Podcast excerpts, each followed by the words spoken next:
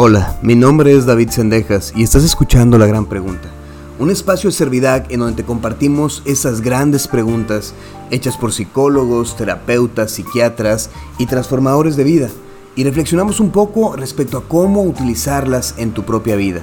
Y de esta manera puedes avanzar aunque sea un paso a la vez a eso que conocemos como salud mental. El día de hoy vamos a hablar de una pregunta que puede ser muy incómoda, sin embargo es una muy buena pregunta para poder acercarte a cosas que pasan dentro de ti. Es una de esas preguntas que son oscuras. El día de hoy vamos a hablar de la pregunta de ¿por qué me es tan fácil culpar al otro? Y desde que hablamos de culpar al otro, podemos meter un sinfín de temas. Un tema muy relacionado con la culpa es el control. Eh, yo creo que esto es una explicación muy sencilla y no tiene que ser tan teórica, pero hay un libro que se llama Teoría de la Comunicación Humana, de Paul Waslawik. Él habla en este libro sobre como los fundamentos más básicos que se dan en todos los tipos de comunicaciones humanos. Es decir, él habla de unas cosas que se llaman axiomas, que vienen siendo como reglas de la comunicación que sí o sí siempre pasan. Una de ellas, o la más famosa, es la de que siempre estamos comunicando. Hasta cuando nos quedamos callados, le comunicamos algo a las otras personas. Pero el tema aquí a tratar de, de este libro es una parte en el que te dice que hay dos tipos de relaciones. Y solamente hay dos tipos de relaciones las simétricas y las complementarias. Las relaciones simétricas se dan entre dos personas iguales, por eso simétricas, como similares. Dos personas iguales me refiero a dos niños en la escuela que son alumnos, o dos compañeros que juegan fútbol, o dos amigos, o sea, dos personas que tienen el mismo poder en la relación. Existen otro tipo de relaciones que son las complementarias. Este tipo de relaciones se dan en que uno tiene mucho más poder que el otro. Uno de esos podría ser un maestro y un alumno. Claro que el maestro tiene más poder que el alumno. Una relación complementaria puede ser un padre con un hijo. O sea, son las únicas dos formas en las que podemos estar relacionándonos con otra persona. En el amor, en esta cosa tan maravillosa que es tener una pareja, se puede dar, digo, claro que se tiene que dar, el tipo de relaciones. Y ninguna es más buena que la otra, solo son diferentes. Hay relaciones del tipo simétrica en la que los dos se tratan de manera igual. Y como se tratan de manera igual, uno no anda responsabilizando al otro ni anda buscando explicaciones al otro. El otro tipo de relaciones son relaciones complementarias, en las que uno es el que tiene la batuta en la relación y decide qué se hace y cómo se hace y para qué se hace. Eh, existen, bueno, estos dos tipos de relaciones y hablan mucho o tienen mucho que ver con la culpa, porque en la relación simétrica, es decir, en dos que están exactamente iguales, la culpa usualmente se diluye.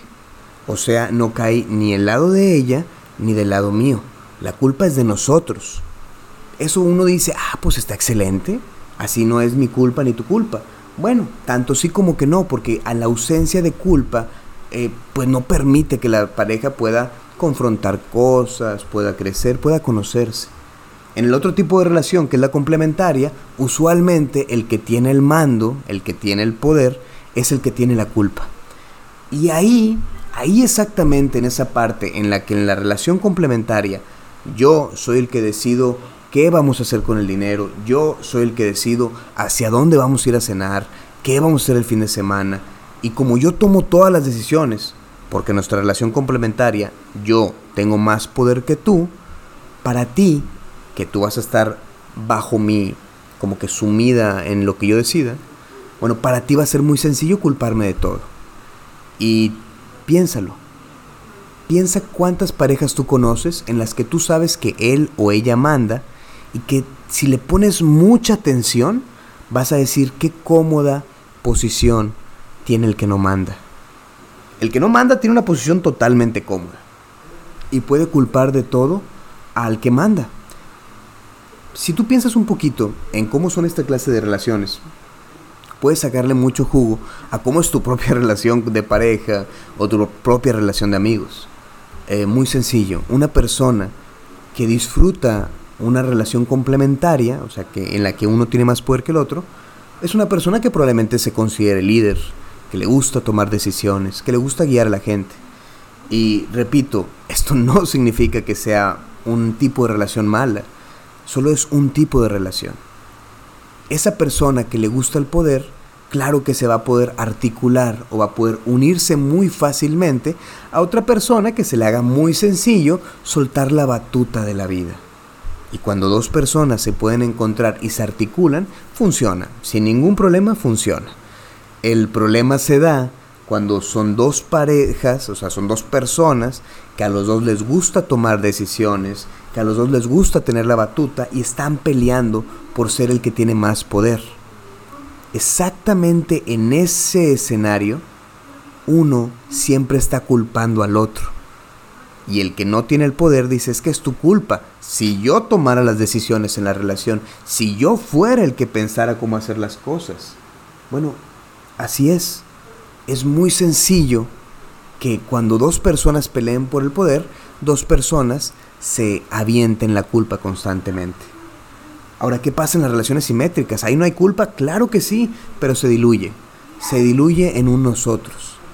Hace un momento decía yo, bueno, es que pues no es que una relación sea mejor que la otra, sino sencillamente el que vive en una relación simétrica puede darse cuenta que tarda mucho en avanzar en cosas. Tardas mucho en avanzar en me voy a casar, tardas mucho en avanzar en voy a cambiar de trabajo. Y como los dos estamos en una relación simétrica en la que ninguno está arrastrando al otro y vamos a paso igual, probablemente avancemos más lento para las cosas. Puede ser más estable o puede ser más lento. Y hay quienes hasta podrían decir que es un poco aburrido. No tiene nada que ver la relación simétrica ni la relación complementaria con la violencia. Nada más para que no quede esa duda, las relaciones simétricas, dos personas que están en las mismas circunstancias, también tienen violencia, que se le llama violencia simétrica escalada. O sea, el niño de la primaria le mete un golpe en la cara al otro niño de la primaria y entonces obtiene más poder, se pone arriba. Pero como son simétricas, el otro niño también le mete un golpe y se ponen iguales. Se llama escaladas porque juntos van lastimándose a la par. En una relación complementaria la violencia es mucho más evidente, mucho más de novela, en la que uno controla al otro y no deja que el controlado, la víctima, se convierta en victimario. Eh, esto es para que quede claro que no hay una mejor que la otra. Ahora bien, y David, ¿y esto qué tiene que ver con la culpa? Es muy sencillo, porque cuando tú entiendes el lugar donde pones a la persona que tú amas, tú logras entender que tanto estás responsabilizándola. Es muy fácil tomar el control de tu vida, así como un control de televisión, y entregárselo a alguien más. Porque entonces el día de mañana, que las cosas no salgan como yo quiero, ese día voy a echarte la culpa a ti porque a ti te di un control. Piénsalo, que tantas veces has querido sacar las manos del fuego con tal de no tomar decisiones, por la simple y sencilla razón de que es mucho más sencillo vivir bajo la decisión de alguien más, hacerte cargo de ti mismo.